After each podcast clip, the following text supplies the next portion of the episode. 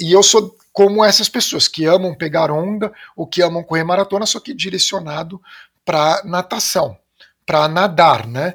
Então, é, meu prazer é estar tá na água.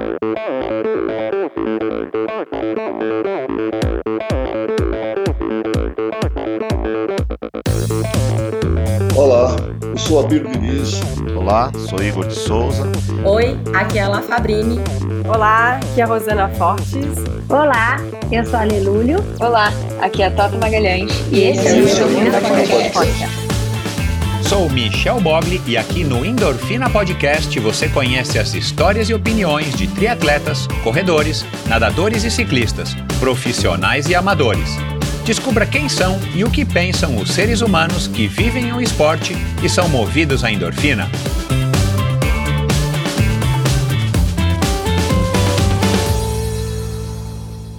Olá, seja bem-vindo a mais um episódio do Endorfina Podcast. Esse e todos os episódios do Endorfina são editados pela produtora Pulsante. Siga a produtora Pulsante no Instagram.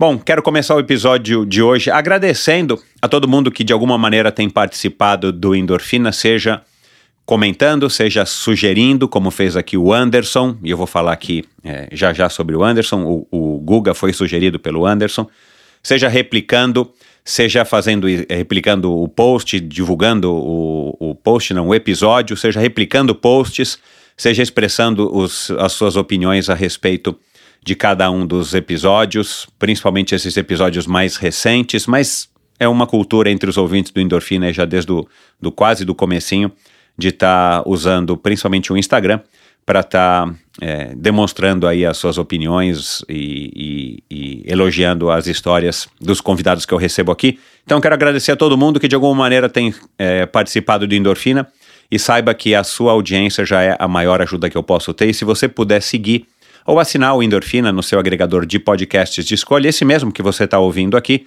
Vai lá, clique no botão agora e você vai estar tá não somente me ajudando, mas indiretamente você vai estar tá ajudando também a diversas outras pessoas a estarem descobrindo o Endorfina. Eu falei isso aqui, acho que no episódio da semana passada. O Endorfina ainda é uma mídia completamente de nicho, nicho do nicho do nicho. Isso é uma característica do podcast. Mas, claro, há podcasts que, que já são mainstream é, mas o, o, meu objetivo, claro, é estar tá falando para cada vez mais pessoas, uma audiência cada vez maior, para poder levar as mensagens dos meus convidados para cada vez o maior número de pessoas, já que a grande maioria dos assuntos que são abordados aqui no Endorfina, como foi essa conversa aqui com o Guga Chakra, são assuntos que normalmente não são abordados na mídia tradicional ou em outras mídias. Então, eu acho que é uma missão que eu tenho, uma missão que eu gostaria de ter, de estar tá levando outro lado, outras histórias dos convidados, principalmente os mais famosos ou aqueles que não têm espaço nas outras mídias a, tarem, é, a estarem é, contando as suas histórias e eu aqui como um canal, uma antena replicadora levando essas histórias aí para cada vez mais pessoas. Então, se você puder, é, ajude o Endorfina também nesse sentido de seguir e assinar o Endorfina no seu agregador favorito de podcasts. E, claro, é, sempre que quiser, sinta-se à vontade para estar comentando, sugerindo, criticando, né? E como fez aqui agora o Anderson, que é um ouvinte há muitos anos, um advogado lá de Manaus, que eu tive o prazer de conhecer recentemente pessoalmente aqui em São Paulo, numa visita dele a São Paulo, e que pratica o triatlon e que fez a sugestão do Guga Chakra. E aí, claro, na hora eu já, já falei, cara, é, é a hora agora, é a hora. Eu já tinha conversado com o Edu Sarhan, o meu amigo é, que está à frente aí da Join Sports, a marca, a confecção de, de roupas de ciclismo e de triatlon, uma das mais importantes do Brasil, a que veste os grandes campeões e, e as maiores equipes é, de, de assessorias e tal aqui do Brasil. E o Edu é amigo de infância do Guga Chakra e me passou, claro, fez primeiro a ponte, o Guga aceitou o convite e então ele rapidamente me colocou então em contato com o Guga. Então quero aqui agradecer ao Anderson por ter sugerido e ao Edu por ter me conectado e também depois ao Flávio Kellner, que é um arquiteto, nadador master, mega campeão também, lá do Rio de Janeiro, que é um ouvinte, também apoiador, assim como o Anderson, ambos são apoiadores, apoiam financeiramente também o Endorfina Podcast. Fica aqui também meu agradecimento a vocês por isso. Mas uh, o, o Flávio também fez uma participação, assim como o Anderson, nesse episódio de estar tá, é, mandando aqui as suas perguntas para o Guga. E foi uma conversa espetacular. Não espere ouvir sobre política, não espere ouvir sobre cabelos despenteados. É, eu, eu fiz uma pesquisa, como sempre eu faço, e, e, eu descobri que o Guga sempre fala das mesmas coisas, ou quase sempre das mesmas coisas, é, e não por vontade dele, mas porque ele é sempre questionado é, sobre é, as mesmas coisas. E eu que aqui tentei trazer um outro lado do Guga, né, mais a relação dele com a cultura da família, com o pai, com a mãe, e aí vocês vão entender aqui o motivo dele estar tá, é, nadando até hoje e ser um, um, um, viciado em natação, como ele mesmo diz, e também a razão dele estar, é, dele ser um comentarista internacional especializado em Oriente Médio. É, a gente falou aqui sobre a disciplina, ele que foi um jogador de polo aquático, que, que disse aqui, revelou aqui, que ele é, tinha uma época quando ele era garoto que ele se achava, ele se achava o bambamã, se achava a última bolacha do pacote. Eu acho que talvez por conta mesmo de ser um jogador aí de, de, de polo aquático, que era uma modalidade que tinha aí um certo apelo e talvez tenha até hoje. E aí, à medida que ele foi jogando, ele foi percebendo que ele não era o melhor, estava cheio de gente muito maior e muito melhor do que ele, e isso foi colocando ele no seu devido lugar, mas não nem por isso ele, ele deixou de praticar o esporte ele simplesmente, passado um tempo, ele mudou para natação. E, e, aí vocês vão entender, né? É, ouvir aí a história da relação dele com a mãe, é, que foi uma super nadadora nos anos 60, inclusive jogou o polo aquático nos anos 60, e, e a relação dele também com o mar, com a praia, já que ele tem casa em Juqueí, a família dele tem casa em Juqueí. Juqueí. O avô dele é, foi uma das primeiras pessoas que teve casa em Juqueí, isso há muitos e muitos anos, muitas décadas. Então, é, tudo isso explica a ligação forte dele com a água. E a gente vai falar sobre isso. A gente falou sobre, claro, jornalismo, a gente falou sobre a cultura libanesa. Ele é um cara super inteligente, ele é um cara que lembra de dados, de nomes, não somente. É, a gente não falou aqui muito de, de política, né? Ou não falamos de política, mas você percebe que ele é um cara que tem todas as informações na ponta da língua é um cara inteligentíssimo. E ele que revelou que foi um mau aluno, um aluno hum, mediano para baixo, né? Medíocre, talvez, na, numa escola super tradicional aqui em São Paulo. Enfim, olha, cara, foi uma conversa muito bacana, né? Não, sem falsa modéstia, mas você vai ouvir aqui um outro lado do Guga Chakra e espero que você goste. E no final, eu fiz aqui uma pergunta que de vez em quando eu faço. O que que ele, ele que também de alguma maneira é, é um cara que atrai atenção é, não, não, não é um influenciador, mas é um jornalista sério e uma pessoa que tem milhares de pessoas que o seguem tanto no Twitter quanto no Instagram. E aí eu fiz uma pergunta para ele que, que, me, que, que deu uma resposta sensacional, achei incrível a resposta dele. E a pergunta que eu fiz para ele ao final da conversa foi se ele pudesse fazer um post uma vez só para 7 bilhões de pessoas um tweet ou uma postagem no Instagram, o que, que ele diria, qual é a mensagem que ele diria. Então, eu não vou contar aqui agora, é claro, você vai ouvir ao final da nossa conversa o que, que Guga Chakra diria para 7 bilhões de pessoas, inclusive você, eu e todo mundo que está aí do outro lado ouvindo. E é isso. Vamos então agora para mais um episódio do Endorfina Podcast. Afinal de contas, quem é que não gosta de boa história, de uma boa história, não é? Meu convidado de hoje nasceu e cresceu em São Paulo. Frequentava o Clube Atlético Paulistano e a maravilhosa praia de Juqueí, no litoral norte do estado. Sua mãe foi campeã sul-americana de natação nos anos 60 e naturalmente colocou ele e seus dois irmãos para nadar. Aos 11 anos de idade, passou a jogar polo aquático e a viver a rotina de um garoto de clube com a turma de amigos do time. Ao longo de toda a adolescência até o início da vida adulta, adorava nadar no mar nos finais de semana e férias, especialmente entre Juqueí e as ilhas, ou até a vizinha praia da Barra do Saí, inclusive à noite. Quando começou o curso de jornalismo e a trabalhar, parou de jogar polo e focou na natação master. A profissão de jornalista e correspondente o levou a morar na Argentina por alguns anos, país com o qual tem uma relação bastante especial. Morou também em Beirute, no Líbano, para poder estar mais próximo do foco do seu interesse, a política e questões do Oriente Médio. Aos 29 anos de idade, mudou-se para Nova York a fim de estudar e lá voltou a jogar polo aquático, agora pela Columbia University. Quando terminou o mestrado, continuou na cidade e passou a dedicar-se à natação, que desde então pratica religiosamente. Durante a pandemia, passou a nadar no mar e descobriu um novo horizonte, para além das quatro bordas. Conosco aqui hoje o jornalista, mestre em relações internacionais, comentarista da Globo News CBN e colunista do jornal O Globo, bicampeão do Prêmio Comunique-se como melhor correspondente internacional na categoria mídia escrita, autor de três livros, o mais recente, Confinado no Front, Notas sobre a Nova Geopolítica Mundial, lançado em 2020, um palmeirense verde, jogador, campeão e MVP de polo aquático do estado de Nova York em 2006, um viciado na natação e mais recentemente praticante do ice swimming pelo Coney Island and Brighton Beach Open Water Swimmers, pai da Júlia, do Antônio e do Messi, o ilustre e bem-humorado Gustavo Cerelo Chakra. Seja muito bem-vindo, Guga.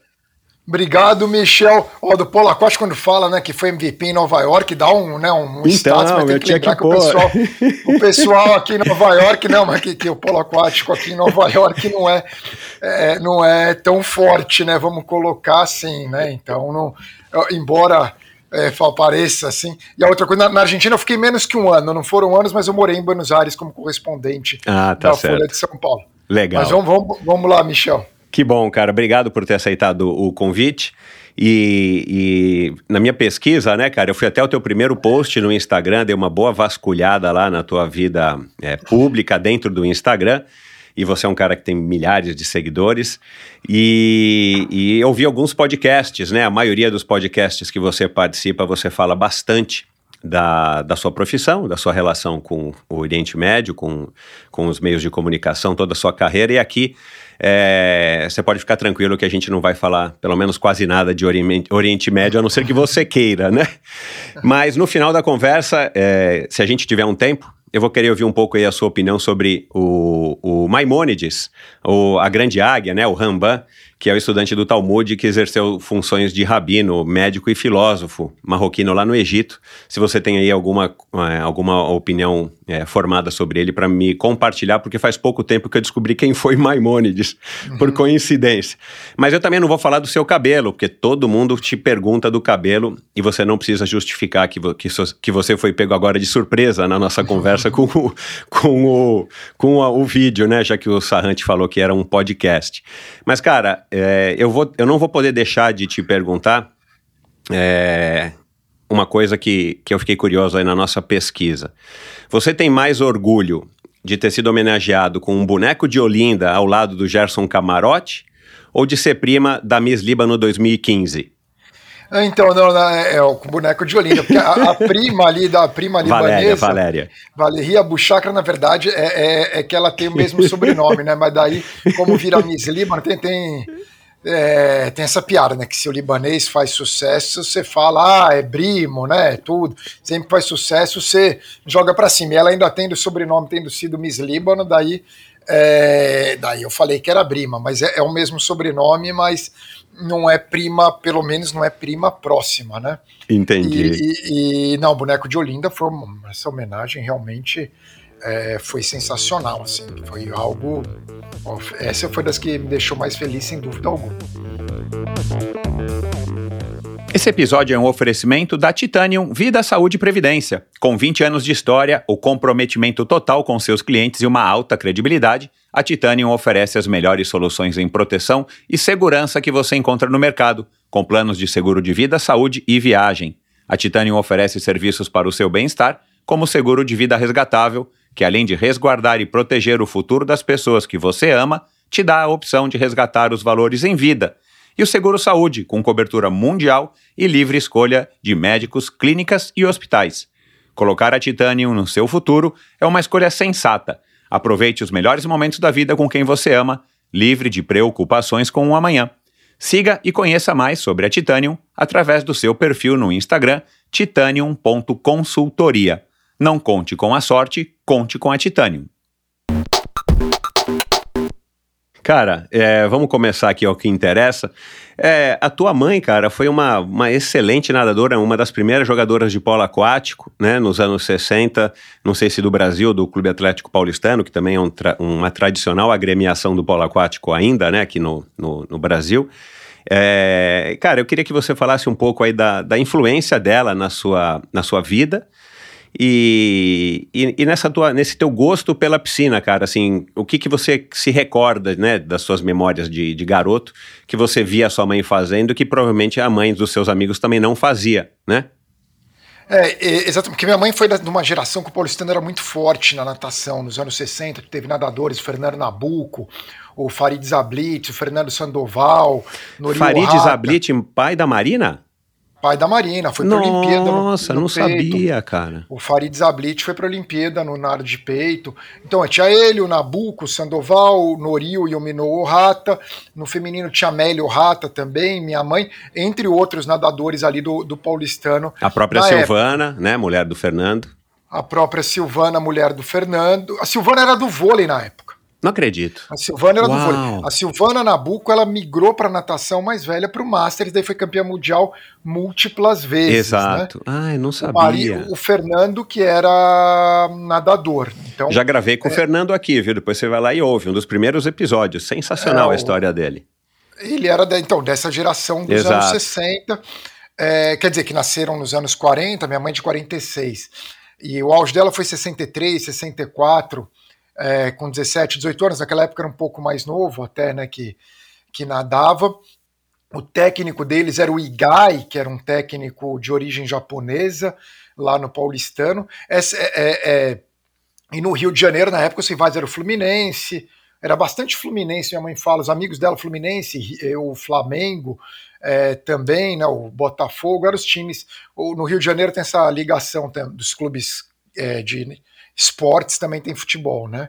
E depois minha mãe passou pelo Pinheiros também, né? Ela saiu do Paulistano foi Pinheiros. Ah, tanto que quando eu, quando eu nasci, eu era sócio do Paulistano, que o Paulistano era o clube da família da minha mãe. Meu avô foi, é, foi corredor do Paulistano, italiano, meu avô, mas daí correu pelo Paulistano, e daí ele virou sócio do Paulistano, é, Mário Tirello, e daí minha mãe cresceu no Paulistano, na natação, tudo. Jogou um período de polo aquático naquela época, mas o polo aquático feminino não se difundiu naquele momento, foi se difundir depois com aquela geração da, da, da Cris Pintiroli, né, da Cristiane Sim, Pintiroli, claro, filha é. do, Pedro, do Pedrinho Pintiroli. Pedrinho Pintiroli, que também, grande jogador de polo aquático, é mais ou menos da geração da minha mãe, mas daí era do pessoal do, do, do polo. Uhum. Então ela nadou, nessa época nadou no PAN de 63, também, que foi em São Paulo, né, os Jogos Pan-Americanos é, de 63. Na época, a natação feminina do Brasil, bom, tiveram grandes nadadoras é, antes, né, nos anos 30,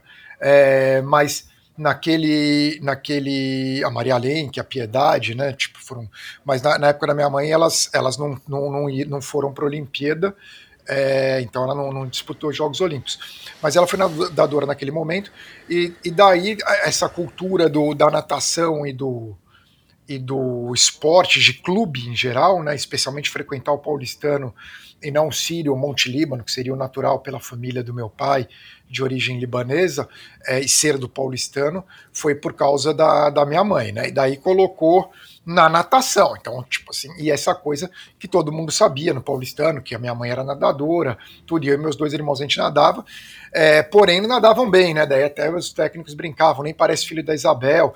E era uma geração que treinava. Os técnicos foram grandes nadadores. O Eric Bell, né, que foi Sim. técnico, foi um grande é, nadador também. A Denise Prado, que também é irmã do Ricardo Prado. A Beatriz Bertoni, que foi também várias vezes campeã é, de Masters, mas daí quando você é meio pangaré na natação com 10, 11 anos, que você, você que daí você já vê né, quem tem jeito para o negócio, né, quem uhum. desliza na água e quem, é, é, por mais que insista, não, não, não vai fazer nem final de nem semifinal de paulista com muita sorte. Aí você manda para o polo aquático. Hum.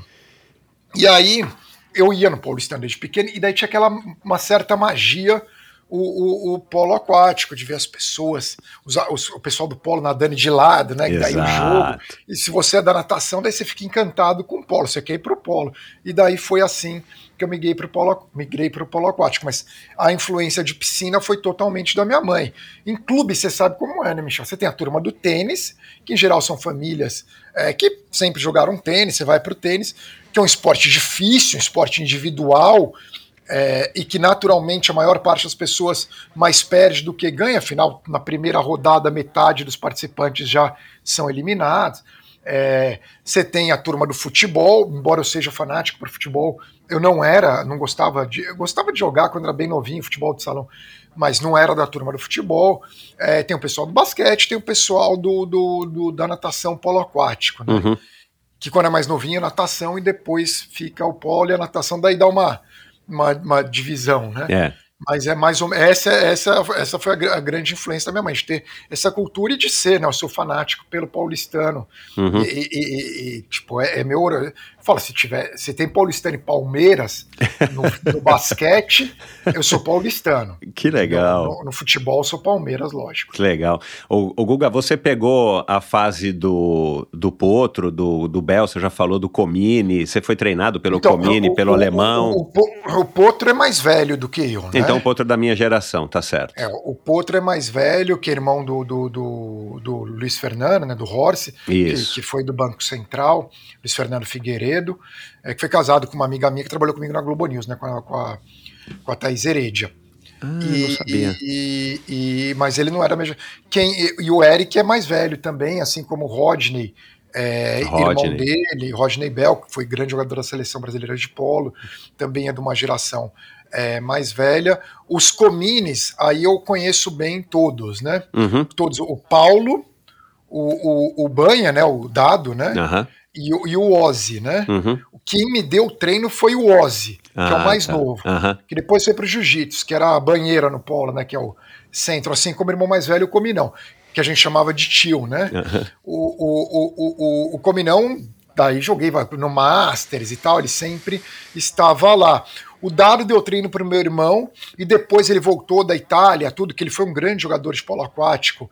É, ele e o Eric Borges do Pinheiros, aquela Sim. geração. E daí eu sempre conheci, encontrei com ele, é, foi no, nesse ano, lá no Paulistano, é, encontrei com ele e com o Tony, que era do Harmonia, uhum. também Tony Costa, que também jogou na seleção, mas eles são mais velhos. Ele, ele, o, o Dado é 10 anos mais velho, que ele é 66, o Tony é 67, o, o Potro acho que é 69, o Rodney é 69, o Cominão acho que é 60, uhum. eu sou 76, né? É. Então, eles são de uma geração anterior. E é engraçado que você sempre vê eles, mesmo depois que você fica velho, você vê eles como exato, mais velhos, né? Você exato. ainda é calouro mesmo já, né? Mucureba. é, continua mais novinho ali. então você treinou com o Aleminha, o filho do alemão. O Aleminha era 77 do Pinheiros. O ah, alemão, tá a esse sim. O alemão João Alexandre Meyer Flug foi a pessoa que, depois do meu pai e da minha mãe, claro, mas a pessoa que mais me criou, né? Que legal. Então cara. Eu, eu, eu, eu, tinha uma proximidade muito grande com o alemão de brigar e fazer as pazes é, e tudo. Você sabe até uma coisa engraçada do alemão, uma história é, que é bem a cara do alemão. Ele queria, em julho, fazer uma viagem para jogar polo aquático para a Europa. A gente era do paulistano, tudo. E aí foi chegando julho e só eu e o Sarhan que a gente falando que, que concordamos que falamos que iríamos, né? E daí teve que cancelar. Daí ele juntou todo o time na arquibancada lá e falou: quando eu dava treino no Harmonia, é, eu levava 20 jogadores lá para para Europa para viajar. Venho para esse clube de falido, só dois turcos. Você acha que vou eu, alemão, com dois turcos? Ah, o Guga e o, e, o, e o, Coruja, né, o Sarhan, com esses dois terroristas lá para Alemanha. Ele falou: você tá louco, né? Então é assim, a cara dele, claro que é. tudo em tom, quem não conhece, mas tudo em tom de, de, de brincadeira. De gozação, é. Era um paizão o alemão. Dava, né, dava apelido para todo mundo. Você chegou a treinar polo? Treinei, não? não, eu joguei de, dos 13 aos 18 pelo Pinheiros. E daí você foi pro triatlo. Depois eu fui pro triatlo, mas eu sou 69, né? Eu sou dessa geração do, do, do Potro. Daí do... tinha o COI. O Coy, o Coy também era... o, o Paulinho, Mas, o, o Carotini, o Stefan Mas Noid. Você era, do Pinheiros, do Pinheiros. Sempre fui do Pinheiros, sempre fui do então, Pinheiros. Não, aquele paulistano é, é, do, é o Rodney, que era o craque lá do 69. Ma, né, do, mas, exatamente, o Rodney. Mas o alemão deu treino uma época no Pinheiros. Sim, ele foi pro Pinheiros. Exato. E aí a gente treinou com ele, foi quando eu o conheci, né? Eu sou da época do. Eu treinei um pouquinho com o João Gonçalves, depois com o Bado, Bernardo. Uhum. Depois ainda treinei um pouquinho com o Betão. E aí Sim. treinei com o alemão, que aí eu acho que foi quando eu saí do polo aquático e fui pro triatlon. Por isso que eu tenho, assim, e eu gostava muito do alemão, gostava do jeito do alemão, esse jeito enérgico, bravo, mas ao mesmo Sim. tempo um coração grande, Se, né? ele fosse, se ele fosse de um esporte popular, né, ou um pouco mais popular que o polo aquático, ele ia ser uma figura nacional, né, assim, um carisma que ele tinha, tudo. Tanto que hoje é o nome da piscina do SESI, todo mundo, ele foi do Paulistano, Pinheiros, Paineiras, Harmonia. É. Então ele marcou época. E no triatlon você é da geração do Butenas, então, né? Exatamente, exatamente da geração. Butenas deve ser 68 e eu sou 69. É, a gente. Que, eu, que, eu, que então, que, que eu, eu competia biatlon, Eu, é, já o Sarram me contou.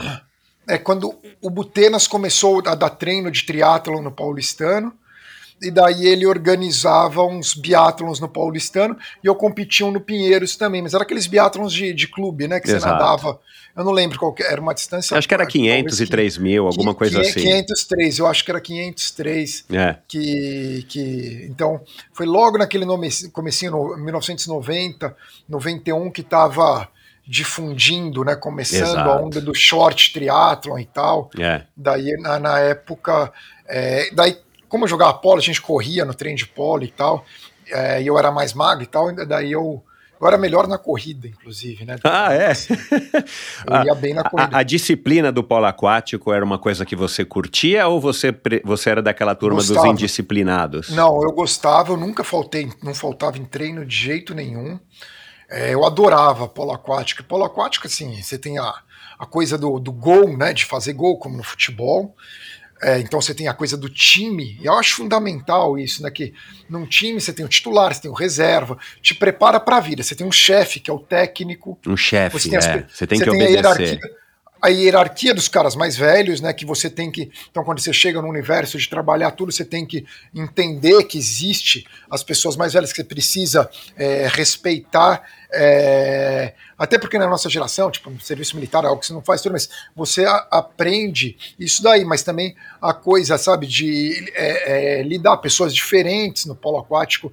é, Claro, todo mundo ali do clube, mas pessoas com diferentes ideologias, com diferentes é, interesses, mas que tem aquela coisa da hora que junta o time, de perder junto, né? A coisa de perder, eu acho às vezes, e de ganhar, claro, obviamente, mas o perder te ensina muita coisa. E diferente que eu falei do tênis mais cedo, no tênis você tá perdendo, você perde sozinho. E você ganha sozinho também.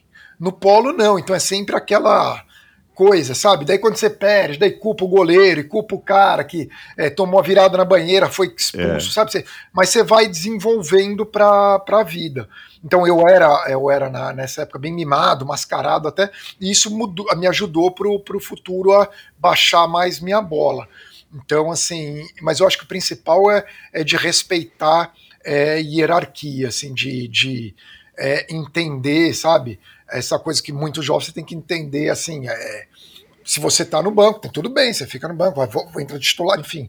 É, então eu, eu acho que, que, que isso, isso é super importante, assim, o polo ajudou bastante, mas especialmente com o passar do tempo, que eu era muito mascarado na época do polo aquático.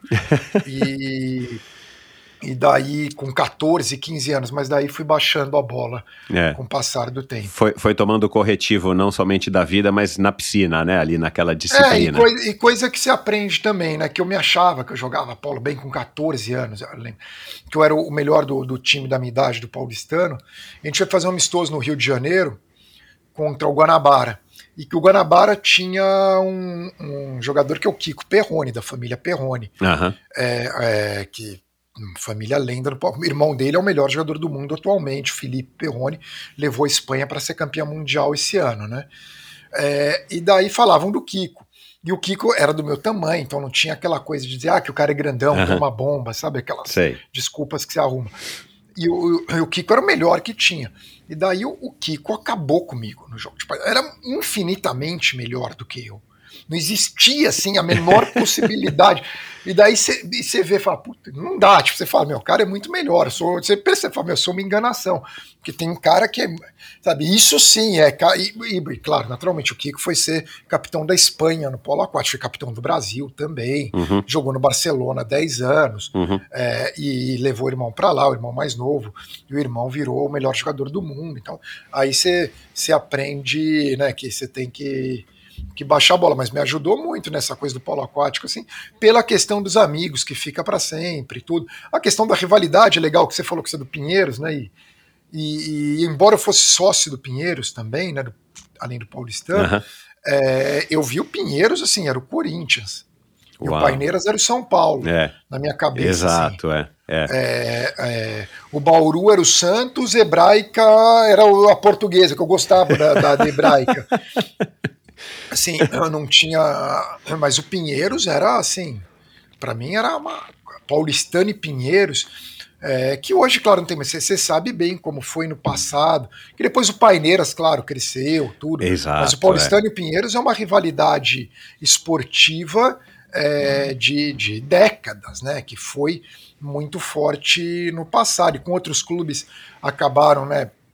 Decaindo no polo, ou até desaparecendo, Tietê, no caso, o Espéria decaiu muito, essa coisa dos clubes do começo do, do século, o SPA, que nunca desenvolveu um polo aquático é, no clube, sempre foi mais pro rugby, né? Uhum. É, então era o Paulistano e o Pinheiros, aí surgiu o Paineiras é, posteriormente. E hoje, claro, uma mudança brutal com o SESI, uma superpotência do, do polo aquático, e a BDA, né, que é aquele projeto super legal de esportes aquáticos de Bauru, que tem, tem produzido excelentes times é, de polo aquático. Então mudou também nesse sentido. É, que bom, né, cara, que o polo aquático deu uma, deu uma, me, ah, uma melhorada, né, cara? Melhorou e também de, deixou menos elitista, que eu acho que Exato. no, Rio, no Rio não era.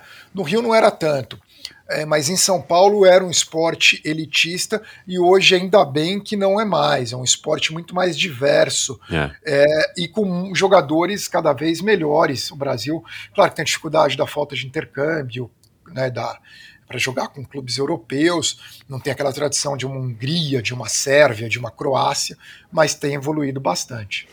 Você acompanha polo aquático até hoje, né? Eu vi que é, entre os nossos é, seguidores no Instagram tem algumas pessoas em comum que são do polo aquático. Você acabou também se tornando, vai, um, um propagador, né? Um difusor aí dessa, de, dessa modalidade que, infelizmente, ela ainda é muito nichada, né, Guga? Eu vejo lá no Pinheiros, a minha filha mais velha, ela é amiga dos filhos dos jogadores, do filho do Eric, do filho de não sei hum. quem, que é a mesma turma que tá. Parece que, que, que no Pinheiros é óbvio, né? Não estou falando desses outros clubes, mas parece que ainda é uma coisa muito fechada. Então, a minha filha jogou polo aquático um tempo, porque eu fui jogador, e por aí vai. Então, é, a gente percebe que o, o, polo aquático ainda não. Assim, talvez ele não tenha ganhado a maturidade em termos de de, de conhecimento do público geral que deveria, o que merecia por ser um esporte tão legal. E você é um cara que eu vejo no teu Instagram, né? Vi no teu Instagram, que você usa o teu Instagram para dar um pouco mais de notoriedade. Isso é legal, né, cara?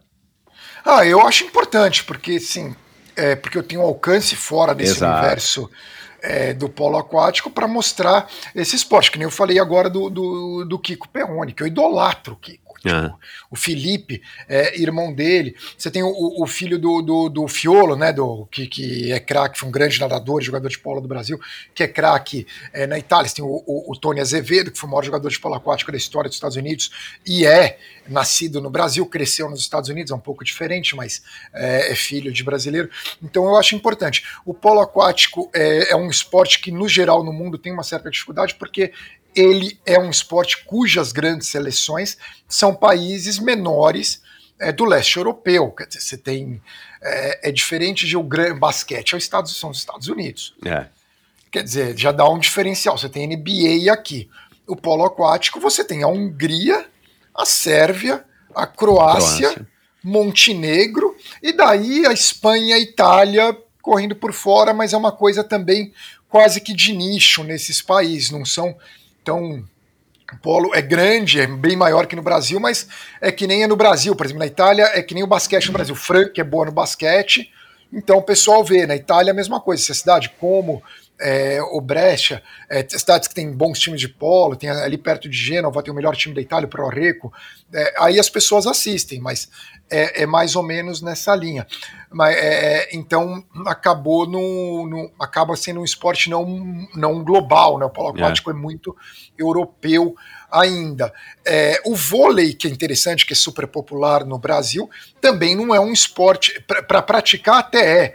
Mas, assim, por exemplo, nos Estados Unidos, embora muita gente jogue, não tem, não é um esporte que você Uma veja na TV. é. Aham. É, não tem uma audiência. O handball, que é popular na Europa, né? Aí sim é popular.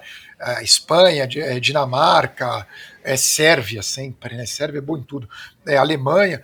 É, no Brasil é um esporte super jogado nas universidades, nas escolas. É. É o esporte preferido de muita gente. Só que não consegue pegar a mesma dimensão do basquete e do vôlei. É. É, teve até seleções boas recentemente no masculino e no feminino, mas nunca ficou popular no Brasil como o basquete e como o vôlei. Para o polo no Brasil, acho que, que vai, vai continuar meio assim, assim mais esporte de nicho, mas abrindo mais graças a essas iniciativas como do SESI e da BDA, que eu acho fantásticas. Pois é. E, e, e atualmente, com certeza, também curtiu que você deixou a natação, mas continuou no clube, continuou na piscina e jogando polo aquático, né? Ah, sim. Depois do polo eu voltei para natação no Master. Exato. Sim, sim. Ela sempre, sempre gostou disso, sempre teve orgulho ali que, que, é, que, é, que a gente foi, continuou. Meus irmãos também jogaram polo quando eram mais novos, gostam de nadar. Meu irmão mais velho nem tanto, mas o do meio também gosta de nadar, tudo. Então ela, ela fica feliz por isso. Legal. Cara, e, e, e depois eu, descobri que você, nessa fase, né, você tinha casa em Juqueí, né? E você frequentava muito Juqueí. E lá você também começou a pegar esse gosto pela natação no mar, já que tem, né? Para quem não conhece, tem as ilhas ali na frente, é uma distância completamente é, é, nadável, né? Não é uma coisa super é, exagerada. E, e o Sarram me disse que você era meio que um, um delegadozão lá de Juqueí por uma época, né? Não, meu avô era o delegado de Juqueí. Meu Ah. avô comprou a casa em Juqueí nos anos 50. E ele acabou Uau. mudando para lá, italiano, italiano, do lado da minha mãe. E acabou mudando para lá, para Juqueí. Ele era o xerife lá, né? Que começou tudo, mas não era delegado oficial. Você era o filho do Mas- xerife, o neto mas do ele- xerife. eles desbravavam. E minha mãe, como ia desde pequena, ela nadava muito de Juqueí para as ilhas, voltava. Que legal, meu. E eles têm também, eles, ele- eles batizavam as, as famílias, tanto de Juqueí como do Montão de Trigo. É, eles têm até hoje muitos afiliados na Ilha do Montão de Trigo. Então tinha essa coisa de nadar. E tinha até uma travessia na Barra do Una, antigamente, que minha mãe acabava ganhando tudo.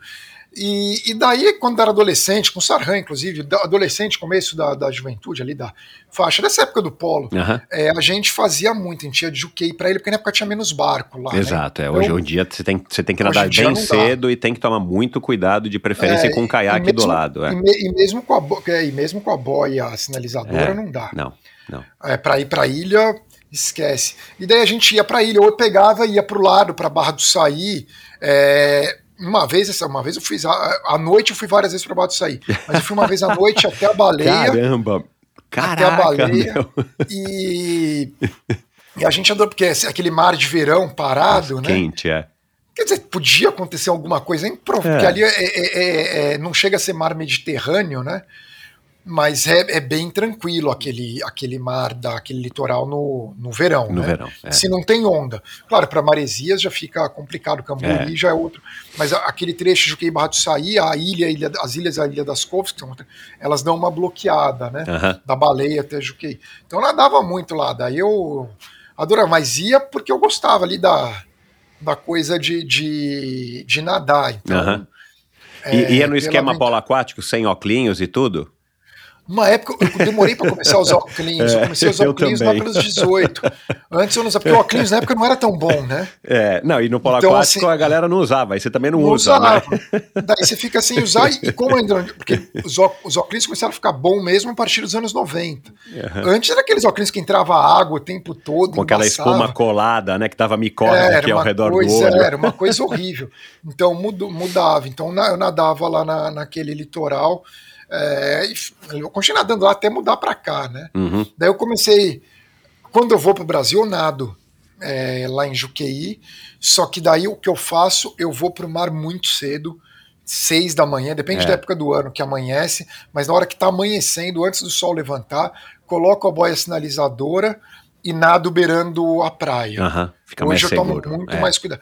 Daí eu vou, é, fico nadando na, beirando a praia de Juqueí, vou até uma ponta, volto ali, depende de quanto tempo eu tenho para nadar, mas é, eu fiquei incomparavelmente mais cuidadoso, até porque eu li todo o manual é, de águas abertas da Lynn Cox, que é uma nadadora famosa que já nadou Sim. na Antártida uhum. tal, fez todas as travessias, e ela sempre fala, e é uma coisa que a gente vai falar daqui a pouco, mas é um cuidado que eu tomo aqui também, quando você tem que tomar muito cuidado quando você está nadando sozinho em águas abertas. Aliás, o ideal é nem nadar sozinho. Né? Exato. Né? É. é. você ter alguém junto com você. Mas eventualmente não dá, você vai com a boia sinalizadora, só que você vai beirando a praia. Hoje eu faço assim, se eu estou na Barra do Saíden e também eu, é, meus pais têm apartamento no Rio. É, e minha sogra também, daí eu, eu nado também ali em Copacabana, mas ali tem o pessoal do, do posto 6, é, que já nada lá, tudo. Mas também eu saio ali do Poço 6, vai, vou até o Leme, volto. É, mas ali em Copacabana tem muita gente nadando, é muito, mas também sempre com boia sinalizadora e não beirando exatamente a praia Copacabana, porque a praia lá é uma. É, é uma curva, né? Uma baía, é né? É uma curva, é. Então eu acabo indo. Não, faço uma linha reta, mas uhum. também tomando esse cuidado. Legal. Cara, você, agora falando da tua vida, da tua vida é é, estudantil profissional. Da onde que veio a ideia de cursar jornalismo? Era o a futebol, era a natação? Era Você queria ser jornalista com... esportivo? Começou com futebol, sou palmeirense, né? É, é dos palmeirense, nasci em 76, é ano que o Palmeiras foi campeão paulista, só que só foi voltar a ser campeão em 93. Então, eu sou um palmeirense é, dos tempos da fila, como se diz, né? Sofrendo muito com Palmeiras, tudo. E aquela coisa, que antes você pegava, pegava parte de esportes ali, né? Para ler do teu time, é, e, vai, e vai indo assim. Daí, em casa assinava Estadão. Então, segunda-feira não tinha Estadão, você lembra daquela Nossa, cara, eu comprava a Gazeta é. Esportiva e o Jornal da Tarde para ler na segunda-feira placar. E daí você começa a ficar fanático, ouvir rádio, né? É, pô, para mim uma das coisas legais depois do, que eu virei jornalista, tá na TV, você conhecer pessoas que você idolatrava quando era mais novo, assim, você poder conversar com, com, com essas pessoas é legal pra caramba. Claro, é. Então, é, e então, assim, e daí eu ficava nessa coisa de jornal e, e meu pai é de origem libanesa, minha, meus avós são libaneses, tudo. A coisa do Oriente Médio, meu pai falava muito, meu pai assinava a Time, a The Economist em Uau. casa.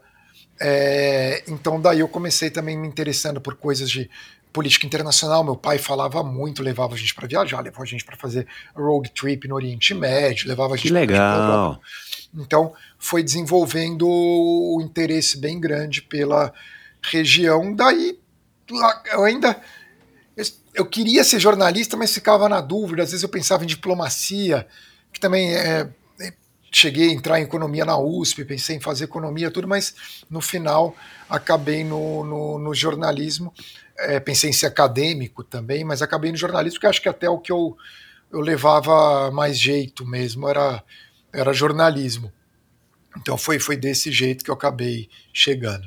O teu pai, ele é imigrante do veio Não, do Líbano? Ah, tá. O teu pai avós. já era brasileiro, nascido Meu pai é aqui. É brasileiro. Entendi. Nascido no Brasil. Mas ele médico. fazia questão de é, endocrinologista, né? Por acaso eu conheci é. um, um, casal de senhores que foram tratados pelo seu pai. Olha que coincidência quando eu disse que eu ia gravar com você.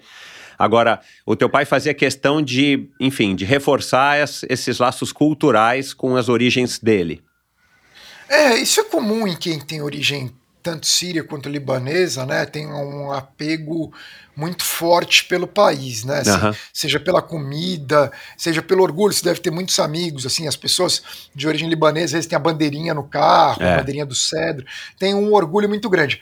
O que talvez seja diferente em relação a outros amigos meus que são de filhos de filhos netos de imigrantes é a questão da parte é, Daí vem eu meus irmãos assim, de, de, querer saber mais da política libanesa, política do Oriente Médio.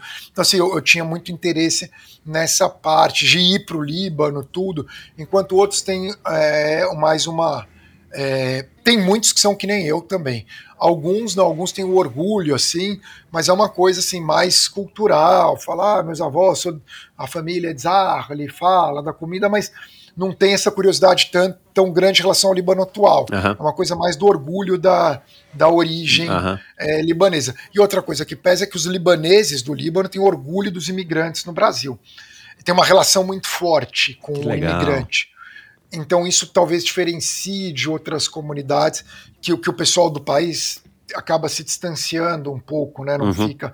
No Líbano, não. No Líbano, todo mundo sabe que tem um monte de libanês no Brasil, sabe os nomes, sabe assim? Então é, é mais forte, a, a relação continua muito forte. Você sabe que, é, curiosamente, eu tenho alguns amigos é, libaneses e eu tive na casa de um deles agora faz algumas semanas e tinham dois libaneses lá e eles estavam conversando, aí já logo descobriram que se conheciam, tinham parentes que se conheciam e tal. E aí o, o anfitrião trouxe da casa dele, do- a gente estava no salão de festas, um livro, eu não sei se você já viu esse livro, chama Heritage Wealth the Stone, que tem fotos das casas que pertenciam às famílias, porque tem alguma história lá, aí você pode talvez me explicar melhor, que as casas das famílias não puderam, não podiam, não podiam ser vendidas. Então, ele foi lá numa das páginas e achou a, a, a, a casa originária da família do sobrenome desse outro amigo que não sabia que existia isso. E eu vi que uh, você parece que teus pais são de Rachaia, né? Teu, teu, São de Teu Rachaia. pai e teus avós, né? Eu vi lá no teu Instagram. É, provavelmente dá pra você achar a casa original. Não, a gente sabe da casa. A casa, o negócio é o seguinte, que muitos quando saíram de lá, a casa automaticamente divide em todos os herdeiros. Ah, então, Então, é isso, é. é. Aí você precisa pegar, juntar todos para Exato. É, a casa que era da família, daí tem da, da família da minha avó, família mais da- dos pais dela. Aham. É, tem uma família que mora lá hoje, mas a gente entrou para conhecer. Eu já fui algumas vezes para Rachaia. E a que era da família do meu pai, que daí fica na, na rua principal. Aí tem um tipo um primo de segundo grau do meu pai, que é médico também, e que daí conhece meu pai, quando a gente vai lá, tudo. é Daí ele, ele recebe, do doutor Nabil Chakra. Aham. Então ele que mora na casa. E tinha um correspondente do New York Times, o, o Anthony Shadid, é, que era correspondente lá no, no Líbano, foi correspondente no Washington Post no Iraque, ganhou dois prêmios Pulitzer, morreu cobrindo a guerra da Síria.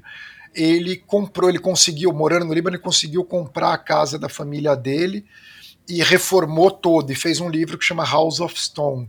E ele tem parentes no, no, no Brasil também, família Samara, que migrou para o Brasil também, então, Uhum. que ele menciona no livro tudo. Ah, bacana.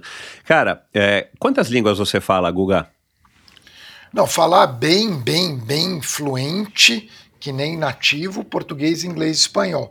Aí me viro no francês e sei bastante do, do, do, do, do árabe, né? Uhum. Assim, não fluente. Não Eu fluente. sei, eu sei, eu sabia mais, sei conjugar os verbos, tenho um vocabulário. É, o problema é que eu estudei o árabe clássico, né? Uhum, Não clássico, Modern Standard Arabic, uhum, que é o, é o árabe escrito. sei.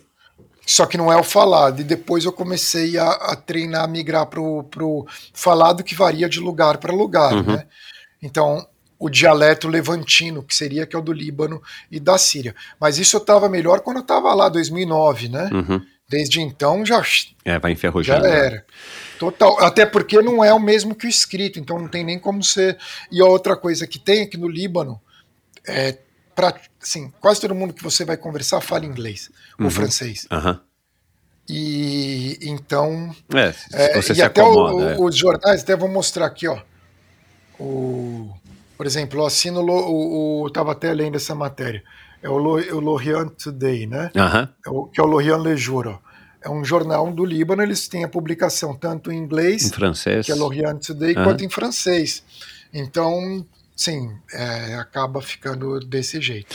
E eu ouvi, não sei se eu li ou se eu ouvi em algum podcast, alguma entrevista com você, que você disse que era um aluno ruim lá no Pueridomos da Jacurici. Péssimo. Péssimo, Cara, péssimo, é, péssimo. como é que foi esse processo para você ser um cara com essa memória? E pelo menos Ah. do meu ponto de vista, você é um cara super inteligente, cara, porque o assunto que você trata, se você fosse especialista na política e nas relações, sei lá, Brasil e Estados Unidos, é uma coisa. Pra gente tá um pouco mais próximo, né, e tal. Cara, mas você é do Oriente Médio, cara, um país, um país, uma região com diversos países, com diversas culturas, com histórias milenares. E, cara, e você cita, né, com essa facilidade que você tá falando aqui, inclusive não só do Oriente Médio, mas também do polo aquático, dos títulos do futebol, do Palmeiras e tal. Cara, você é um cara com uma memória privilegiada, né? Como é que você saiu de um aluno medíocre do Poridomos, que é uma escola boa, era uma escola boa, né, pelo menos, é, para se tornar um cara assim, cara, tão é, é, versado nesses assuntos que são complexos, né? Olha, eu acho que. prim- Primeiro, eu sou- da geração X, né? Como, como você. Né? Aham. A geração Baby Boomer a, as escolas eram mais rígidas, eram mais sérias. Quem nasceu na geração X pegou um momento, é, especialmente naquele período da democratização do Brasil, tudo, e que se valorizava muito a, a liberdade, né? Uhum. E que os pais nossos é, que, que vinham ali da nasceram na geração baby boomer ou um pouco antes, eles davam uma liberdade maior que eles passaram para aquele momento de movimento hippie e de tal, né? E, e, então era um momento que você largava os filhos ali, ia para o clube e tudo, e ficava uma coisa assim. É, é, as escolas acabavam sendo. Não é, não é que eram menos rígidas, mas era um momento diferente. E que também naquele momento no, no, no em São Paulo é, não vou dizer no Brasil todo, o Rio de Janeiro sempre teve aquelas escolas Santo Inácio, é, São Bento, escolas bem. Mas em São Paulo é, é, era um momento assim que ninguém julgava a pessoa mais inteligente ou mais burra por ser boa ou má aluna. Isso era muito comum na época. E tinha até a coisa que o cara repetia de ano, que é algo assim que seria impensável nas gerações anteriores. Uma pessoa reprovada era algo muito sério. É. Enquanto na nossa geração, um reprovado não, não era o fim da carreira. Mas que seria aqui nos Estados Unidos ou na Europa, em muitos lugares. Um cara repete de ano. No Brasil não era essa coisa, inclusive ser expulso de escola. Você deve ter muitos amigos que foram e que também se deram super bem é, é, posteriormente verdade. na vida. Até porque existia a coisa do cursinho para o vestibular, não é como nos Estados Unidos que você faz o application. Uhum. É, então, você ficava com aquela coisa e falava, ah, vou chegar no cursinho e estudar. Muitos acabavam não estudando, e até, mas eu cheguei no cursinho e estudei muito, assim, a coisa da competição e tal, e eu sempre lia jornal, gostava de ler jornal, lia livro, tudo. Eu simplesmente não estava adequado para aquele sistema de escola. Uhum. E eu tratava o esporte como se eu fosse profissional, embora eu não fosse. Tipo, aquela coisa. o, polo aquático era prioridade. Uhum. Então, veio muito daí. Mas eu tinha na cabeça tudo muito certo. É, de que eu queria fazer uma faculdade boa, tudo fosse nos Estados Unidos, eu até é, cheguei a ser aceito aqui, tudo, ou fosse no, no Brasil. Uhum. É, então foi, foi daí que. E daí depois da faculdade. Depois eu estudei aqui, fiz mestrado na Colômbia, tudo foi se encaminhando. Hoje houve uma mudança no Brasil, é, que, a, que, que a, geração de pais, que seriam os pais da geração X, que agora tem os filhos é, da geração Z, o millennial, não sei dizer direito, millennial é, é, é a transição, né, da é. X para Z. O pessoal da geração Z, agora eles estudam nesses colégios, muitos são bilíngues, mas são os colégios com muito mais estrutura, uma preocupação muito maior com a educação, com a nota, com tudo. Os pais já pensando, eu vejo filhos de amigos, mesmo meus sobrinhos com 8, 9 anos, falando ah, que se for estudar nos Estados Unidos, qual faculdade que vai fazer no Brasil? Coisa é. que não existia antes. Não. Você pensava na faculdade a partir do terceiro colegial. Exato. Ou terceiro do ensino médio agora, né, que fala. Então houve essa mudança também, mas eu peguei aquela geração que você viveu também, que era uma geração é, que estava ali num momento que os pais davam muita liberdade. Hoje, inclusive, a preocupação é, os pais querem saber o tempo todo onde estão os filhos. Você pegou bem aquela época, sabe? Que, sei lá, a gente iam 20 para Juqueí, daí pegava carro, ia tudo para Maresias, voltava. Era um perigo, inclusive. Né? Exato, é. Nós temos amigos que morreram de acidente de carro e tal. Era, eram coisas que ocorriam. Hoje não, é uma preocupação muito grande. Nenhum menor vai pegar o carro, de idade, pegar carro no Brasil é, hoje, quando era algo como. Eu não pegava, eu dirigia, fui tirar carta com 19 anos, mas, é, mas tinha muita gente que carro com 16, 17 anos. É. Então era uma coisa bem diferente, houve uma mudança na minha visão, né? Uhum. É, Para melhor a mudança, né? Uhum. Mas é, mudou. E você é um cara que, nesse processo aí é,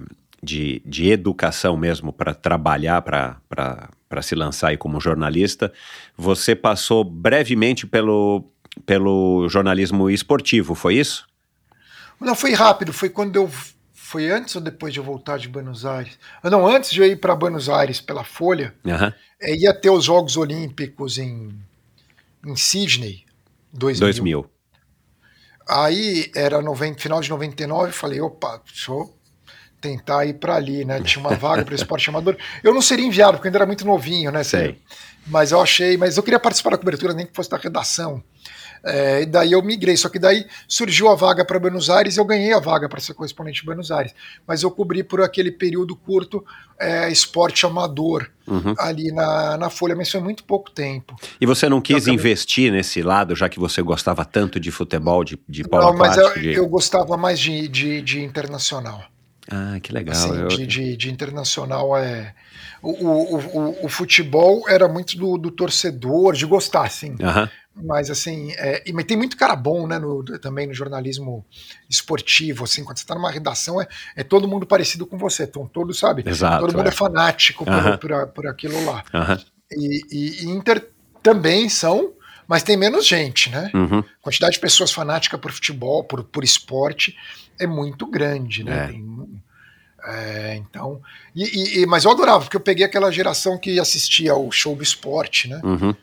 É, então pegou lá a geração do basquete feminino do Hortense da Paula, do, do vôlei lá, que era Bernardo, William Xandó, Montanaro, Renan Mauri, Badalhoca, Marcos Vinícius, Domingos Maracanã, Bernardinho. de tudo, Fernando. caraca. O basquete era o Oscar, Marcel, Israel, é, Gerson, Guerrinha, o Nilo, o quem, quem Mauri, daí tinha Paulinho Vilas Boas, peguei aquela, antes tinha o Carioquinho Marquinhos, né? Uhum. E, e, então, é, e daí o Rui Chapéu na sinuca, você tinha aquela né, geração, Aurélio Miguel no judô, no, no, no, no, no, no acho que era Leandro Macedo e Armando Barcelos, né, que eram os Leandro período. Macedo e Alexandre e Fernanda, Manzan, Fernanda Keller nas distâncias Fernanda mais Keller, longas, mas. O Mark Allen aqui, né? Exato, Mark Allen Davis Scott, né? O, o Diamadruga Exato. também no comecinho. É, Diamadruga é, ganhou então. várias provas aí, porque ele abria um monte na natação, se defendia na bike e na corrida não, não é. dava tempo de, da galera pegá-lo né? É, então, dessa, dessa época. Em natação, claro, o, Ricardo Prado, é. né? Aquela prova contra o Alex Baum em 84. Uhum. É, depois o Gustavo Borges, o Xuxa e. E no atletismo, claro, para mim, eu sempre falo, a maior medalha de ouro da história do Brasil que eu vi sempre vai ser o Joaquim Cruz nos 800. Nossa, incrível. Em Los Angeles, no Coliseu é. de Los Angeles, aquilo lá. O é... Guga, eu gravei um episódio com ele com quatro horas de duração. Pra você ter noção de quanta história esse cara tem. Ele é um meu. cara com cabeça muito boa, muito ele fez faculdade boa. aqui. Sim, tá aí. Ele... Era ele, o Zequinha e tinha Gilberto Guimarães, Exato, o outro, né? esses, esses três, três nos 800. É. É, não, Nossa um cara, um cara fantástico e, e, um ser humano incrível e um atleta que, que fez história, não é à toa que né, você lembra dele também, também. Que foi corretamente que denunciou ali doping na Olimpíada seguinte, Exato. foi atacado por isso e depois a gente soube tanto com o Ben Johnson e a Florence Griffith Joyner que o Joaquim Tava certo. tinha total razão, mas afetou ele podia ter levado mais uma medalha de ouro ali. É. Pena que não levou. É. Ô Guga, é, cara, essa, essa meu, tua memória é fenomenal, cara. É, você é um cara que lê muito? Ah, eu leio bastante. Mas leio, lê livros, lê artigos, lê, né, você tem que ler não sei quantos leio, jornais. Bom, jornal, tempo todo, tempo uh -huh. todo, tempo todo. Uh -huh. Eu te mostrei agora o Jornal do Líbano, tudo. É, e livro também. Uhum. Na sua então, dinâmica é assim que você se abastece e você vai se informando e se formando também como cada vez um jornalista mais. É, é, tem que ficar o tempo todo também, ter, conversar com pessoas, tudo. Aí para a parte profissional, né? Assim, uhum. e, e, e, e, daí também, mesmo para leitura de jornal, por exemplo, Jornal do Líbano e de Israel, eu leio mais por, por prazer, tipo, eu gosto. Uhum. É, o Haaretz de Israel, o, o, The Times of Israel e o Lorient Lejour do Líbano. Tinha mais um do Líbano que fechou, infelizmente, deles, tá? Uhum. Mas é, é, eu leio porque eu, eu, eu gosto de ler uhum. desses lugares. Os outros também, muito daí é do dia, tipo Ucrânia e tal. É, mas assim, eu sempre acompanhei mais Oriente Médio e Estados Unidos, lógico, o país que eu é. moro. Mas, do, do, mas você vai acompanhando. Agora, de China, de Ucrânia, daí tem que tem que me aprofundar mais, porque daí não é uma coisa que eu domino tanto quanto Oriente Médio, né? Uhum. Assim, Oriente Médio e Estados Unidos são os que eu uhum. acompanho mais. E livro, é, eu tenho. Bom, estou lendo nesse momento um livro, um romance do Diogo Bercito, que até escreveu um livro sobre migração para o Brasil, um amigo meu. É, é, é, um livro dele, um romance de uns imigrantes que saem da Síria para ir para o Brasil e estou lendo a história da cidade de Tessalônica, né, Salônica, uhum. na Grécia, porque eu gosto das cidades do Mediterrâneo, né? Uhum. Eu, eu, eu adoro todas as cidades beira-mar do, do Mediterrâneo, acho aquilo seja Beirute, seja Nápoles, Barcelona, Tessalônica, Alexandria, é, Izmir, é, eu acho ali. Você conhece tudo, que, Guga? Tudo isso aí, essas é, cidades. Não, Tessalônica, eu, Alexandria eu conheço super bem, no Egito, Beirute eu conheço bem. É, eu conheço bem ali a costa de Israel, Tel Aviv, Haifa.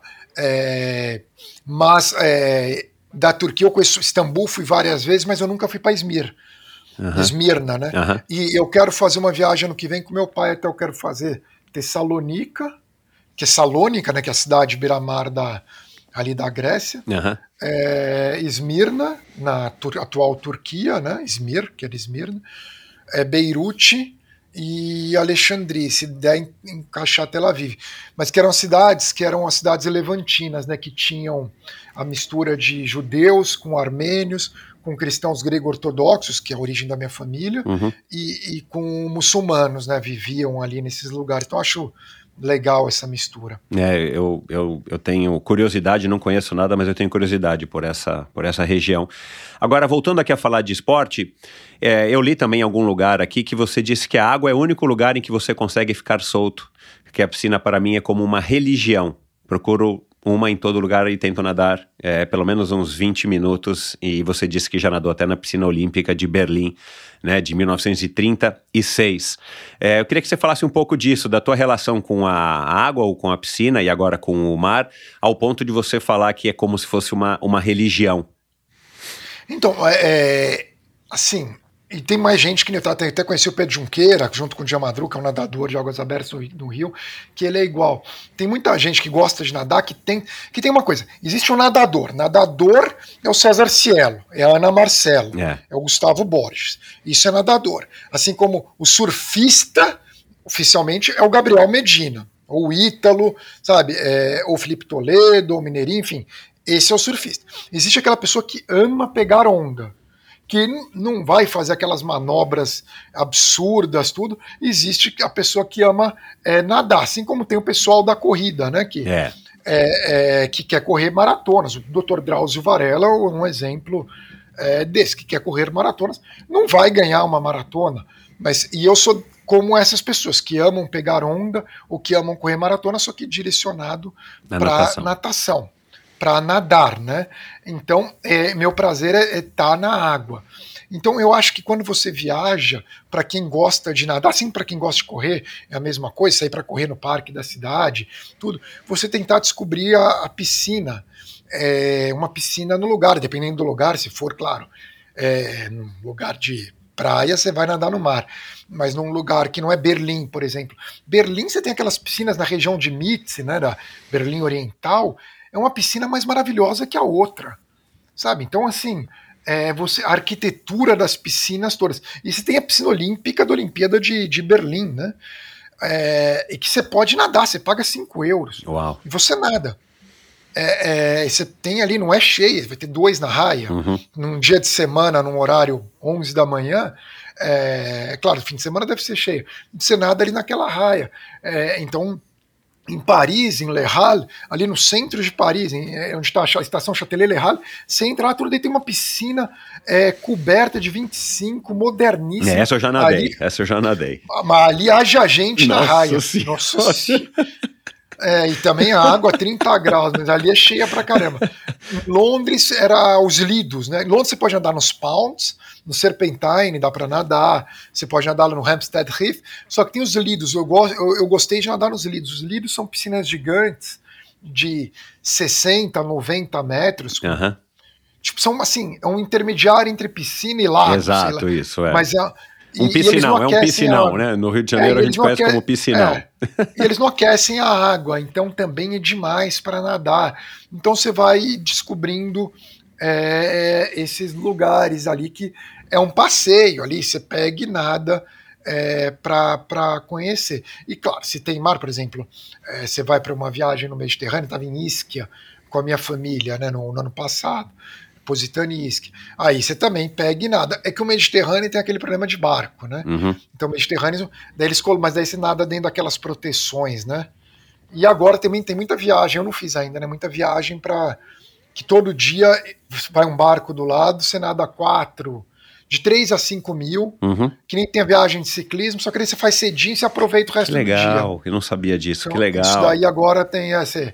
Então você vai lá num grupo, daí te pega uns 7 da manhã, leva, começa a nadar às 8, quando dá 9, 9 e meia, terminou, depende da distância, 3 ou 5. E aí volta pro hotel e curte o resto do dia com a tua família, que vai estar acordando, tomou café da Claro. manhã. Que legal, não Tal, sabia assim. disso, isso é novidade pra eles mim. fazem em muito lugar, Córcega, Sardenha, Sicília. É, e os- escolhem a vários- dedo os lugares, é óbvio, dedo, né? é, É. é. É um turismo é, de natação, nunca ouvi falar disso. Mas e essa história de que, a nat- ao ponto de você dizer que a natação é como se fosse uma religião, assim, o que, que a água te Então, traz, cara? Assim, você fica é pensando no água- teu trabalho, você pensa em diversas A água, coisas. porque hoje em dia, com essa coisa do celular, você fica o tempo todo. Na água você começa, consegue pensar até no que você quer escrever ou pensar na vida, você vai refletindo, aquele contato, você está no mar, né, com a, com a natureza, e você vai indo no mar, que você não tem que dar virada, porque na piscina a virada vai te. É. Você tem que estar sempre atento, né? Pra não, pra não, É. não dar uma cabeçada mar, na borda. No mar você pega e vai embora, tranquilo, tudo, é uma sensação de, de paz, assim, de você entrar realmente, conseguir quase meditar. Tem gente que medita, mas você consegue. Na natação no mar, eu diria que você chega quase ao ponto de meditar. É o mais próximo, assim. Na piscina, não. Uhum. Você, você mantém uma rotina hoje, claro que depende, tem filhos pequenos, né? E dá, e dá sempre um imprevisto. E você tem um trabalho também que eu imagino que você tem uma rotina, mas essa rotina é toda furada por imprevistos. Você procura pelo menos manter o quê? Uma, uma rotina de três, quatro, cinco, sete vezes por semana nadando? Qual que é a tua rotina hoje? Eu nado de segunda a sexta. É, sábado e domingo eu vou na piscina com os meus filhos. Ah, aí entra na Mas piscina pra segundo- brincar. É. É, mas de segunda a sexta. Eu tento ir de duas a três vezes por semana pro mar. Aham. E os dias que não dá para ir no mar, ou eu nado no prédio que deu uma piscina pequena, que daí é só para soltar aham, mesmo, aham. é, ou eu vou no Jewish Community Center, que tem uma piscina de 25, Ah, legal. aqui, aqui perto. Do meu prédio deve ter 15, 16, é bem É, pequena, é só, é só pra pra, é, soltar só mesmo. pra... E para ir com meus filhos. E daí eu acabo fazendo bastante borboleta, porque daí não precisa girar tanto a cabeça, né? Eu adoro nadar bastante borboleta em piscina. E de onde que veio isso, cara? É, é, eu, eu vi também algum post piscina- da Bia piscina pequena. De piscina pequena. De piscina pequena. Nadar crawl em piscina pequena enche o saco. Porque você- aí o borboleta, pelo menos, é, é como, sabe, como se você estivesse fazendo um exercício de, de sofrimento ali, sabe? Pelo menos você vai sofrendo. É, o crawl em piscina com menos de 25 metros é insuportável, né? Aham. Porque, assim, até, até 20, dá, baixou de. Começou a estar com 17, 18, é- você dá um. Tipo, você já tá no outro lado, oito braçadas, é chato. Enquanto o borboleta, também, por mais que sejam poucas braçadas, só que você tá indo pra frente ali, assim, sei lá. É, é, é, e você você- você consegue. Porque pra você cansar na- numa piscina pequena nadando crawl, você não cansa. Você É. enjoa. Sem enjoa. No é. borboleta, se você nada 30 minutos borboleta, você cansa. Tipo a musculatura. Então Claro, você sente que você fez dúvida. um esporte. Aí é mais pra isso, pra você sentir o cansaço. Aham. Entendeu? Daí bota um pouco de costas no meio. Tal. na, e você nada borboleta eh, tradicional ou você nada borboleta com perna de, de, de clássico, Não, perna com, de, com de peito? borboleta, borboleta, borboleta. Entendi. Aí você falou clássico é interessante, né? Porque você é da geração Eu sou que do. Exato. golfinho e clássico. clássico. que eu acho que alguma algum momento numa Olimpíada o locutor começou a falar peito, porque breaststroke Aham. e borboleta pro butterfly e mudou Exato. Porque eu, eu acho que tem alguma coisa a ver, até podia ter perguntado para dona Nora Ronai, é, que eu acho que o clássico acho que tem a ver com uma natação mais feminina, né? A, a questão do Sim. clássico, eu não sei, eu tenho essa impressão. Eu falava clássico quando era pequeno. É, era clássico e golfinho, né? Borboleta veio depois, eu não sei quando. Mas daí eu, eu vou no mar, né? Que é o que eu gosto mesmo. Mas que- borboleta no mar, não. Eu fazia, Aham. aí eu parei. Parei e voltei pro. Eu tava fazendo borboleta no mar dois anos atrás, assim, eu tava. Porque é muito Mas mais difícil, né? A não ser que seja um mar E da, não da entra- Barra do Saí entra- no verão. E, e não entra na no transe legal, assim, do crawl, sabe? Daí voltei pro crawl. Aham. Legal. Mas você fazia ou você faz ainda séries de borboleta na piscina? Na piscina é isso daí, quando eu vou na piscina menor aqui do prédio. Não, mas numa quando a piscina, piscina- grande, na piscina Não, olímpica, não semi-olímpica. Lá no Paulistano até dá, que você às vezes consegue. Aqui não dá. Você, os caras. Tipo, você vai, você vai nadar borboleta, não dá nem pra fazer no medley, porque tem gente na raia, daí uh -huh. você vai incomodar, daí o cara chama o salva-vidas. Aham. Uh -huh. Entendi. É um puta problema. É, no piscina prédio, pública tem isso, né? No, no, prédio, eu vou, não tem. Se tiver mais um, mas daí, se tiver mais um, você nada crawl, porque não vai atrapalhar o cara, é sacanagem. É. É. Mas em geral eu tô sozinho e daí dá para nadar. Legal. Cara, eu tenho um, um, ouvinte aqui, amigão meu lá do Rio Arquiteto, que hum. esbarrou com você numa palestra. Ele mandou um áudio aqui que, que, que eu quero tocar aqui para você. Fala, Guga. Meu nome é Flávio Kellner, sou nadador e arquiteto. É, acompanho aí a tua trajetória há muitos anos como repórter, comentarista. Tivemos junto num evento no Leblon, num teatro, para que você fez um, um debate, um talk show para a comunidade judaica alguns anos atrás. Desde então, fiquei seu fã e também agora sabendo que você é nadador, gosta do mesmo esporte que eu pratico também. E queria lançar um convite aí para quem sabe um dia a gente não fazer uma natação em Israel. Acabei de participar das Macabeiras Mundiais lá e você conhecer Israel que você já conhece bem através de uma visão diferente, né? Uma visão não geopolítica, mas sim uma visão esportiva acho que você vai curtir. Água um pouco mais quente do que você está acostumado, mas eu acho que vai ser bacana. Tá bom? Fica aí o convite, tô doido para ouvir esse episódio do Endorfina com o Michel e poder curtir aí com vocês esse momento, tá bom? Boa sorte, sucesso e bons treinos. O convite já aceito aí do, do, do, do, do Flávio. Flávio. Não, que Israel tem uma piscina boa em Tel Aviv, na, perto da praia. É, que os amigos já me mostraram, eu não conheci quando eu fui para Tel Aviv, eu não conheci essa piscina, uhum. mas que é ali perto da praia, uma piscina linda, é, e eu queria nadar também no, no, no Mar da Galileia, no Mar da Galileia, é, é, que é água doce ali, na verdade, né? Não é, é. O Mar Morto, obviamente, não, eu já entrei, né? Não dá para nadar. E no Mediterrâneo ali em Tel Aviv eles têm, que nem aqui, né? Aquelas Jeres, né, que eles falam aqui, que são aquelas muralhas de pedra, uhum. é, que também, não, mas convite aceito, que Israel é Mediterrâneo, né? Então, então, o, eu lembro que tinha um triatlon que era muito famoso, é, que nadava em, no mar de Eilat, da cidade de Eilat. Né? Ah, e é no sul, é Mar Vermelho. Exato, e eu não sei se o triatlon ainda existe, deve existir, é mas era uma... É, é ele, o Flávio, depois eu perguntei para ele, ele falou isso, falou, cara, a água lá é quente, a água lá é, é. é, é um outro nível. No Mar Morto não deu para nadar? Não, Mar Morto não dá pra nadar, não dá nem pra fazer a barba no dia antes. Senão te morto, queima, né? Queima. é, qual é que é essa tua relação, cara, com essa cultura judaica? Você, você disse também em algum lugar que você pratica o Shabbat semanal. Não, não, o Shabá não, eu não pratico o Shabá, que nem o Shabá religioso deles, não, mas é que eu tenho muito amigo da comunidade judaica pela questão do Oriente Médio, Sei. tudo, uhum. e acaba, eles acompanham bastante, acabei desenvolvendo uma relação muito próxima, também moro aqui num bairro judaico liberal de Nova York, né, uhum. liberal no sentido de progressista, uhum. é o Upper West Side, tudo, então acaba entrando na minha, é, na cultura do dia a dia, na comida, os amigos dos meus filhos, tudo, então acaba é, tendo essa ligação também. E o Shabbat daí é uma brincadeira, mas é que eu, eu tento, mas muitas vezes não consigo, mas tentar fazer da sexta noite até o sábado à noite, às vezes até vou ter domingo de manhã, uhum. colocar o celular no modo Shabbat, tirando o WhatsApp e o Instagram e outras coisas, para mas é, é, muitas vezes não consigo, mas é isso que seria o, o Shabbat, mas não o Shabbat religioso. Entendi. Tá. Cara, para terminar, queria que você falasse agora dessa tua, dessa tua coisa que você descobriu, essa nova paixão do ice swimming, que eh, eu não sabia por coincidência, cara. Eu acho que deve ter sido o celular que, que tem aí, escuta. Começou a aparecer agora no Netflix uma série aqui no Brasil, Ice Swimming, uma série não, um documentário que eu não assisti ainda. É, e aí eu já tinha visto alguma coisa de natação no gelo, mas eu não sabia que, inclusive, estão tentando, talvez, em algum momento, transformar numa modalidade olímpica de inverno, né? Eu te mandei o link depois, que acho que foi o Flávio que me mandou.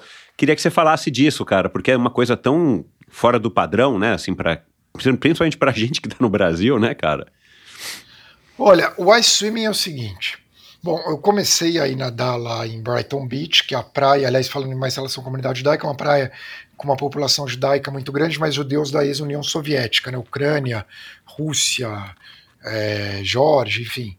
É, eu comecei a nadar lá no, no, durante a pandemia, tudo, e daí é, você vai começar a ficar amigo das pessoas que vão nadar lá, tudo. E eles me falaram que eles continuavam nadando no inverno, tudo. Eu falei, mas como que faz com a temperatura? Você vende roupa de neoprene? Eles falaram, não, você continua vindo sempre. Que seu corpo vai se adaptar. À medida que a temperatura vai baixando. À medida que a temperatura vai baixando. E eu continuei indo. E daí você vai indo, vai indo, e vai baixando, né? Tipo, é, 16, 14, 12, enfim.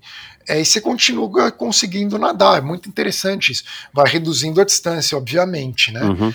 É, e daí, quando chega janeiro, fevereiro, você está nadando com água a 2, 3 graus. Caramba, meu. E, e do lado de fora, é a temperatura que for. Claro que daí você evita em dias de vento. É, porque piora muito. Vento ou pior. É, daí você tenta, você tenta, não interessa a temperatura externa. Se está sem vento e o céu tá azul, pode ir. Uhum. Sabe assim, porque vai estar tá gostoso. Uhum. É, aí como funciona? É, você chega lá na praia, você, você, marca com outras pessoas, né? Tipo, é, tem um grupinho. Que faz. O teu Seabox é, lá, né? É, aí você chega lá, daí vão ter lá mais uns quatro, cinco. É, aí você Bom, você chega todo agasalhado, você leva mais roupa ainda, você tira a roupa e você deixa já a roupa na sequência exata que você vai vestir de volta. Tem que vestir rápido, né? Aí você, bom, você, você entra de sunga, é, eu uso touca de neoprene, eu não coloco protetor de ouvido. Tem gente que coloca touca de silicone com protetor de ouvido, mas a touca de neoprene tampa o ouvido. Uhum. É, então eu coloco essa touca de silicone com a de neoprene por cima. O corpo solto, eu coloco luva. A maioria não coloca. E esse ano eu não vou colocar mais luva não, porque acho que a luva até atrapalha. É, aí você entra na água, né? Só de sunga. Ali. Você entra na água e no que você entra na água, como teu corpo está acostumado, você não tem hiperventilação. Que já ajuda, né? teu corpo não reage em pânico. Curioso, Isso é cara. muito importante. É. Porque uma pessoa que não está acostumada. Eles até têm o Polar Bear Plunge todo domingo, né? Uhum. Que é, mas é que qualquer pessoa, você consegue entrar tranquilo numa água nessa temperatura e consegue ficar 10 minutos. Uhum. O problema é que teu corpo vai reagir com violência. Uhum. E dependendo da pessoa, a violência, se a pessoa tem alguma situação cardíaca uhum, e tal. É, não é legal. Você não sabe que ponto é. que pode ser essa violência. É, mas você, então, pelo fato do meu corpo estar acostumado, eu não tenho essa reação é, de hiperventilação. Hiperventilação. Então você entra, daí você vai abaixando o corpo assim, daí você começa a nadar. O corpo daí anestesia quase que imediatamente. Tem aquela sensação de você colocar o gelo na, uhum. no corpo. Então você não sente frio. A sensação de frio não existe. Para baixo de 10 graus, você já não sente frio. De 10 graus a água. Para baixo de 5, de jeito nenhum, assim. Caramba. É automática anestesia. Uhum. Então, você começa a nadar numa sensação diferente e começa a liberar muito químico, assim, sabe? Uma uhum. coisa. Você, fica numa sensação muito gostosa. E daí você vê aquele sol do inverno, sabe? Uhum. O mar, tem pássaro, você tá ali. Aí você tá numa relação, essa coisa da religião, da natação, ali você tá num outro planeta mesmo, sabe? Com toda aquela sensação. O problema é que depois de alguns minutos, você. A mão e o pé. É, eles começam a virar blocos de madeira, vamos colocar assim. Você para de sentir. Aí começa a ficar perigoso. É, mas você consegue, dá pra ir. Tem, tem cara lá que vai até 25 minutos. Caraca, meu. E que a prova oficial, né, de uma de um ice swimmer é o ice mile, né, uma milha nadando. É. Eu já vi o cara é, nadando no Ártico, sei lá onde. É, você, tem que você tem o ice key, né, que é um quilômetro. Um quilômetro dá para fazer. Eu já nadei, eu já nadei 15 minutos, assim, mas não, dá, não deu um quilômetro. Uhum. É, eu, em geral, nado, eu nado de 12 a 15 minutos nessa época que tá 2 a, graus a água. Uhum. Então, porque daí você vai nadando, daí você, você vai. Você sabe quanto teu corpo aguenta, né? Uhum. Então, Você pega e calcula, daí você sai da água, é, e daí o pessoal leva uns coolers de água morna, né? Ah, É, daí eu tenho que arrancar a luva com dente, por isso que eu vou parar de luva, porque a luva, na verdade, a mão você congela do mesmo jeito. Aí você coloca a mão ali para voltar a sentir a mão. Você fica andando cambaleando, porque o pé é, você Tá consegue dormente. andar, mas tá dormente. E aí você vai colocando a roupa, né? A última coisa que você tira é a touca. Uhum. Então você coloca, coloca uma camisa térmica, é, camiseta térmica, daí uma camiseta, uma malha, um moletom, aí um moletom da- é, com pelo dentro, aí coloca o dry robe, sabe? Aham. Com bastante pelo, aí tira o maiô, coloca cueca, coloca é, cirola térmica, coloca uma calça de moletom com pelo. É, tem que ser, você não pode ter nada que seja de zíper nem de É, botão exato. porque tua mão não funciona. Tua mão funciona assim. A mão tá aqui, você consegue fazer a alavanca, mas ela Perde o tato, né? perde o tato. É. Então você não consegue fechar uma calça jeans. Aham, Impossível. Imagino. E tênis também não dá. É. Então daí eu coloco duas meias té, bem, bem fortes e enfio na sandália, Aham. na, na Birkenstock. Do ponto de vista físico, não é uma coisa que te extenua. Você nada na sua velocidade máxima? Você- faz algum tipo de Ah, aquecimento é fora pau. os polichinelos antes? Faz no pau, mas é a atividade esportiva do dia. Ah, é a atividade esportiva do dia. É, é, é no pau. não dá na- fazer assim, depois de ter nadado os 3 mil na piscina, falar agora eu vou lá fazer um ice swimming. Não, não, não dá. E fora que é tudo na praia, demora pra chegar, uma hora pra Exato, chegar na é, praia. ainda tem pra- isso. É. E você tem que se trocar na praia, tudo, volta cheio de areia, é tudo Aham. muito. É um, é um processo ultra complexo. Mas fisicamente você se sente é, muito mais extenuado do que nadar mil numa piscina Muito qualquer. mais. Muito mais. Muito mais. Não, e daí, quando você termina, daí você tira a touca, você coloca o gorro, você já tá de luva, né? Aham, Coloca uma luva bem forte, cachecol, aham. e aí você fica ali tentando se aquecer. O pessoal leva água quente ou chá. Eu tomo depois um café na Starbucks, ali, Aham. tipo, que é perto, que você chega do, do lado do metrô. Mas aí você fica se movimentando um pouco e você fica tremendo muito, né? Ah, fica tremendo muito. Só que daí você fica no grupo, você só vai embora ali mais ou menos assim, quando você vê que a tremida já tá diminuindo. Fica todo mundo tremendo lá na borda da na, na, na fica, praia. fica, fica, fica Cara, quem tremendo. passa e olha não acredita, né, cara? E, e daí você tem o snow swimming, né? Aham. Que eu não fiz, eu já nadei com neve na praia, mas não no momento de que estava nevando. Nevando. Esse ano eu quero ir. Porque daí tem que encaixar o dia, você tem que. Porque é o dia que vai nevar, né? Na Exato, hora que vai nevar. Exato. É, é, e daí envolve, sei, sei lá, o dia da semana que é, de trabalho, e tudo você tem que. Mas esse ano eu quero dar um jeito de ir. Uhum. E daí eles nadam na hora que tá nevando. Até te mando os vídeos Eu quero. é, é, que mostram os Caramba, caras que. é, é, e, e nada na hora da neve. O mar fica bem. em- o mar no inverno em geral, porque é uma baía, mas ele fica muito liso. Uhum. Muito gostoso o mar. Uhum. E daí você nada na hora que tá nevando. Então. E o procedimento Caramba, é o mesmo Entendi. assim, para se trocar, tudo. É, tem gente que vai de carro, né? Então ainda pega e já sai do carro só com dry robe, e daí volta pro carro e se troca no carro com aquecedor. Com aquecedor. É, o dry robe tem que ir, né? Aham. É, para para segurar esse trecho ali. Que também vai, se o dia que tá nevando, tem que ver também se não vai estar com muito vento. Porque nevando não pode ser nevasca, né? Não, é, porque aí É tá tudo. nevando. É, aí também tá feio, tá, tá horrível, tá É, e ventando. é É. perigoso. Não, é quando tá aquela neve suave, sabe? Sei. Nevando assim. Aham. que não vai, não é um risco, é, não tem risco nenhum, que as pessoas estão te vendo ali no mar, tudo. Então você tem isso daí. E daí tem um campeonato de que eu vou esse ano quero Você vai ir, né, participar, vamos- é. Lá em escrito que é lá em Vermont. Quebec. Mas daí Ah, é numa, Vermont. é, não, é Vermont. É uma piscina na- no meio da neve, mas daí são provas todos estilos 25, aí tem crawl 50, 100, 200. E Ah, eu vou nadar o legal. 25 borboleta, 25 crawl e os 200 crawl. Caramba, cara, que legal. E qual que é a Então- previsão de temperatura da água? A água é zero. Ela não Caramba, congela meu. porque eles colocam sal e eles ficam o tempo todo, eles têm umas pás Mexendo. que eles ficam mexendo. É, mas é 0.2, é o, é o suficiente para não congelar. Caraca, Então, meu. Eu vou te lembrar de me quando- mandar algum vídeo, alguma coisa, cara, pra eu poder postar pra, pra galera É ver. quando baixa de 5, é isso daí, baixou de 5 já é uma situação assim. é, muda muito. Aí o interessante é que quando volta a subir a temperatura a partir de me, meio de fevereiro, isso é uma coisa muito interessante. Que você, por exemplo, você nada é, uma, uma, distância muito maior na subida de temperatura, então quando está 10 graus em março, ah, do que tá. os 10 graus de dezembro. Ah, porque tá, teu corpo, claro. os 10 graus, teu corpo daí, tipo, você aguenta o que for. É, você já está então, aclimatado é, e você está indo cada vez para tá uma subindo, coisa mais, é. mais é. E daí está subindo. Então a subida é muito gostosa, além de ser a primavera, né? Que, também. Porque é, o que acontece é que agora, por exemplo, a água ainda está.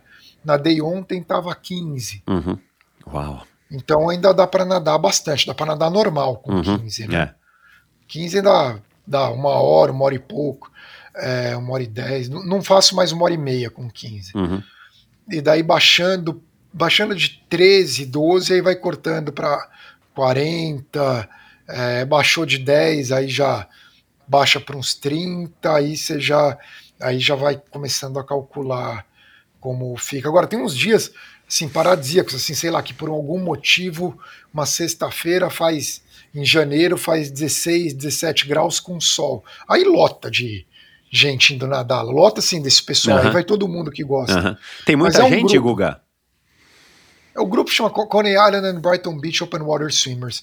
Ao todo deve ter uns 200, só que que nada no inverno deve ter uns, durante a semana, uns 10 a 15, fim de semana, meio que mais uns 15, assim, uhum. que vão. Tem, Tem algum outro brasileiro consegue... lá? Tem um brasileiro que é, que é do Cibos, amigo meu, Sidney Nacarrodo, mas ele não fez o inverno, ele nada ainda só o, ah, tá, verão. Tá. Que o verão é o pessoal de Águas Abertas. Tem muita gente ali que faz grandes travessias, sei lá. Tem um grupo que fez Gibraltar agora nesse fim de semana. Tem gente que faz Canal da Mancha, tem um que nada lá que fez o Lake Ontário e de volta, Uau. 100 quilômetros. Mas aí é o pessoal. que você tem, né? O pessoal de águas abertas top, né? Uhum. O pessoal que faz a volta de Manhattan. É. É, então tem esse pessoal de águas abertas, distância, pessoal que daí prefere mais a água gelada, né? uhum. né? Que é um perfil diferente. O pessoal da água gelada não necessariamente é bom nadador. Eles são os mesmos do polar bear, né? Uhum. Só que o polar bear é só mergulhar na água e ficar. Uhum. Que é essa cultura mais popular que tem. O ice swimming de natação, aí é um grupo menor. Polar bear no primeiro de janeiro vai mil, vão mil pessoas. Uau, cara, virou um, um ritual. É, que daí é um ritual de começo de ano, uhum. do ano. E todo domingo sempre tem um 100 ali que é em Coney Island, que é junto, né? Mesma praia, mas uhum. numa outra parte. Guga, para terminar, é, se você pudesse escolher qualquer cidade no mundo para você morar, qual que você moraria? Independente, né, da, né, da tua família, enfim, assim, uma cidade que te dá prazer. Ah, eu adoro Nova York, é, tanto que acabei vindo morar é, aqui. Adoraria morar em Beirute dos anos 50 e 60. Na Beirute de hoje seria muito mais complicada é, com família, mas para morar de vez, você perguntou? É, assim, uma, coisa, uma cidade que você fala, cara, aqui eu moraria, mas não dá, porque né, meu trabalho, meus filhos, né, a Ana talvez não, não se encaixe, mas para você, assim, uma cidade que você curte e que você moraria numa situação hipotética. Não, assim, é, é, as cidades que eu mais gosto. Juqueí, eu acho, Juqueí. Istambul e Buenos Aires eu acho mágicas, uhum. adoro essas duas cidades. É, Londres eu gostaria é, de morar. Nápoles eu sou encantado, mas eu teria que ter nascido em Nápoles. Assim, é uma cidade que eu acho é super assim vibrante, sabe? Uhum. Uma coisa e é, e é, ali na beira do Mediterrâneo, uma coisa bem. Uhum. Eu, eu, eu, adoro é, é, Nápoles, então eu acho que essas daí seriam a, as cidades. É, Istambul, assim, como jornalista, eu gostaria de ter morado em Istambul.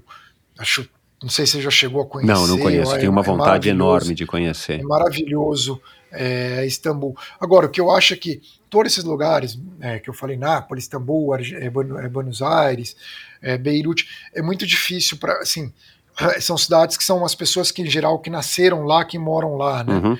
E, e, e Nova York, assim como Londres e Berlim, tem pessoas do mundo todo, né?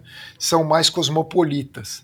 E o fato de serem cosmopolitas facilitam muito a adaptação, porque todo mundo veio de algum lugar. Uhum. É isso em especial Nova York e Londres. Uhum. E então eu acho que por esse, por esse motivo eu gosto de Nova York. Nova York, pelo fato de todo mundo ser de outro lugar e todo mundo ser estrangeiro, todo mundo consegue se sentir de Nova York quando vem morar aqui. Ah, Enquanto é. se você for Isso é morar importante, né? é, em Madrid, que é uma cidade deslumbrante, é o madrilenho tem ali a cultura pessoal que nasceu, cresceu em Madrid. Nova York tem, mas tem tanta gente de fora que é, acaba diluindo Uhum. a coisa da todo mundo lida com o estrangeiro. Então, Uhum. é, é, eu acho que, que é assim mesmo. Talvez São Francisco também, outras cidades americanas, claro, é, Miami, de uma certa forma, mas eu acho que Nova York, Londres, Berlim, para quem é mais jovem, né? Aham. São as cidades mais cosmopolitas. E outras cidades, mais Genebra, enfim, você tem uma. Mas acho que Nova York e Londres acima de, de tudo. Você é um cara que gosta de cidade movimentada, né? Cosmopolita, metrópolis. Eu, go- eu gosto de cidade grande, é bagunçada, Aham. assim, por isso que eu falei Nápoles, É, né? exato. Nápoles, Beirute, assim, o, o caos é, urbano. É, Nápoles, fiquei encantado que eu via agora, ano passado, que eu vi lá os adolescentes, os jovens em Nápoles, me lembrou muito São Paulo dos anos 80, 90, aquela bagunça, tudo, uma coisa menos internet, sabe? Aham. Molecada na rua, aí você vê, se xingam, sabe? Grupo de menino com menina, aquela bagunça, trama pelas ruas. Eu achei demais, uma coisa que eu não vejo tanto mais é, em São Paulo, é, e eu via muito quando era mais novo. É, isso deve ter alguma coisa a ver também com a sua memória afetiva. Você É, fala disso, eu sim. também me recordo da minha infância, que a gente vivia na rua e É. tudo mais. Agora, o Anderson, que é o, foi o ouvinte que agora finalmente é, me sugeriu você, eu falei, puxa, deixa eu ligar pro Sarran, cara, eu preciso gravar com. o- Quer dizer, queria gravar com o Guga, tomara que ele tope o convite. É, ele é um advogado lá de Manaus e ele perguntou é, quais dois livros que você poderia recomendar, é, que na sua opinião valem a, a leitura. É, um sobre história e se você tiver um, algum, algum sobre esporte, já que você é um cara que fala tanto e entende tanto sobre é, esporte. Sobre história, ah, romance ou Ele falou sobre história. sobre história geral? né? É, vamos- aí, vamos aí aí. acho que depende da, da, da- da- do lugar do mundo, né? Aham. Que, que estivesse falando, né? Então, por exemplo, do Líbano, eu gosto do livro Beirut, do Samir Kassir, que até foi, foi morto no atentado terrorista. Que inclusive tem no fundo lá de algumas é, aparições que você Sim, faz no sim. Globo News, né? É, esse livro eu gosto muito. O romance que eu mais gostei é Museu da Inocência, do Orhan Pamuk, Uhum, Nobel de Literatura é, da, da Turquia. uhum. É, então, tipo, esse livro eu adoro. É, então, assim, fica esses dois é, de, de recomendação. Eu vou deixar até um do que eu falei, a gente falou bastante de imigração, tudo. O Brimos, do Diogo Bercito, que conta a história da imigração sírio-libanesa para o Brasil. Escrevi a orelha do livro, Ah, mas legal. é um livro que eu, que eu, que eu gosto bastante. E, De esporte. E, e de esporte, um que eu gostei muito é justamente da Lynn Cox, nadadora Swimming to Antarctica, Ah, tá. é, que ela conta de todas as travessias dela, né? E ela atravessou o Canal da Mancha múltiplas vezes, ela fez o quádruplo até, né? Ida É. e volta, ida e volta. Ela atravessou o Estreito de Bering, né? Entre Uau. as ilhas do Alasca para a Rússia na época da União Soviética. É, ela fez o, o, o Cabo da Boa Esperança lá na África do Sul. Eu falei uma ilha para outra para Nova Zelândia. Ela fez Irlanda e Escócia. Uau. Então ela fez tudo. E Antártida, né? Né, que é, é o limite, né? Tipo assim, então, é, então Catalina Islands fez Manhattan, enfim. Então esse livro é muito legal para quem gosta é, de nadar e de água e ela escreve super bem. Uhum. Então eu Legal. recomendo muito esse e a biografia do André Agassi. Ah, show. Você sabe que o. Você já deve ter lido, né? A biografia É. do André Agassi. Não, espetacular. O, o, o Anderson falou que já te convidou no teu Twitter para você nadar lá no Rio Negro, onde ele nada quase que diariamente, né? O, Na Amazônia? É, em Manaus. ele nada lá, Ah, cara. ele- Ele manda umas fotos cheias de arara em cima, Ah, golfinho, isso- eu boto. Então, cara. Esse é lindo. É, é, bom, obrigado, Guga. Para terminar, para acabar aqui, que eu É. sei que você tá apertado. Se você tivesse, é, por um minuto, 7 mil- bilhões de seguidores no teu Twitter ou no teu Instagram, qual a mensagem que você passaria? Saiam das redes sociais. É, essa que seria a, mensagem que eu, que, eu, que eu passaria. Eu falo, eu sei que, que, que é um viciado falando isso, né, um viciado em redes sociais, mas eu, tô, eu tento lutar Exato. ao máximo contra esse vício. Nada como nadar no é, mar. É, para se desligar um pouco, né? é que realmente é, rede social faz você perder amizades, brigar com familiares. É, é, o algoritmo é bem cruel é. com, com as pessoas, assim. Claro que se usar o Instagram para ver foto de amigo e de parentes, ok. É. Mas não é o que acontece mais hoje, né? Não. Então, falaria, essa seria a minha mensagem. Show. Guga, muito obrigado, cara. Adorei. Obrigado por ter cedido aí bastante do teu tempo aqui para mim hoje. Foi uma conversa espetacular, adorei, cara. Boa sorte aí nos teus projetos e nessa prova que você vai participar. Lembra de me mandar os vídeos ou a foto, enfim. Valeu, Michel. Você falou que você é corintiano, não? Você não, não, qual? não, não torço, cara. Eu tenho, eu, ah, eu, eu sou um cara, sorte. é, eu sou um cara meu, que não, não entendo e não torço na, não entendo nada de futebol, cara, zero. É, meu, meu, meu pai é assim, meu pai não vê nem Copa do Mundo, ele levava eu e meu irmão mais velho, que o do meio também não torço, eu e meu irmão mais velho para ver São Paulo e Palmeiras. Meu irmão mais velho São Paulo e é palmeirense, ele levava a Veja e ficava lendo enquanto tinha jogo. E faltando 20 minutos para acabar, ele falava, vamos embora para não pegar trânsito. Ó, mas 30 segundos. Eu, eu perdi meu pai muito cedo, então por isso que eu não tive a cultura do futebol em casa. Mas os meus tios mais próximos e meus, meus primos mais próximos eram palmeirenses. Uhum. Então eu torci pro Palmeiras, entre aspas, por algum tempo, ou, ou, queriam que eu torcesse. Eu tenho uma foto, garotinho, na piscina, é, do Clube de Campo de Castelo, quando existia ainda lá na Guarapiranga, com uma bola do Palmeiras, uma bola X do Palmeiras, mas assim, cara, eu não entendo nada, nunca joguei futebol, não sou um jogador de futebol, não domino bola. Para mim era o polo aquático, mesmo assim não foi muito bom também. Aí eu fui pro triatlon. Não, mas não sou corintiano. Eu sei que o Sarran é palmeirense, né? E você também é. Sim, Depois sim. eu queria ter perguntado sobre isso, mas a gente conversa numa outra oportunidade. Tá bom, a gente faz uma parte 2 aí, Michel. Cara, a hora que você quiser. Depois que você voltar dessa prova, vamos lá? Vamos lá, combinado. Fechou. Um abraço, obrigado, Guga. Abraço, Michel. E é isso, pessoal. Espero que você tenha curtido mais esse episódio do Endorfina Podcast. O Guga Chakra é um cara fantástico. Muito obrigado, Sarram, por ter é, nos conectado. Obrigado ao Anderson, ouvinte e triatleta lá de Manaus, que foi quem me lembrou agora recentemente sobre o Guga, sugerindo o Guga. E claro, obrigado ao Flávio Kellner, também outro ouvinte nadador master e campeão, campeão mundial inclusive, e grande incentivador do Endorfina Podcast. Muito obrigado pela participação.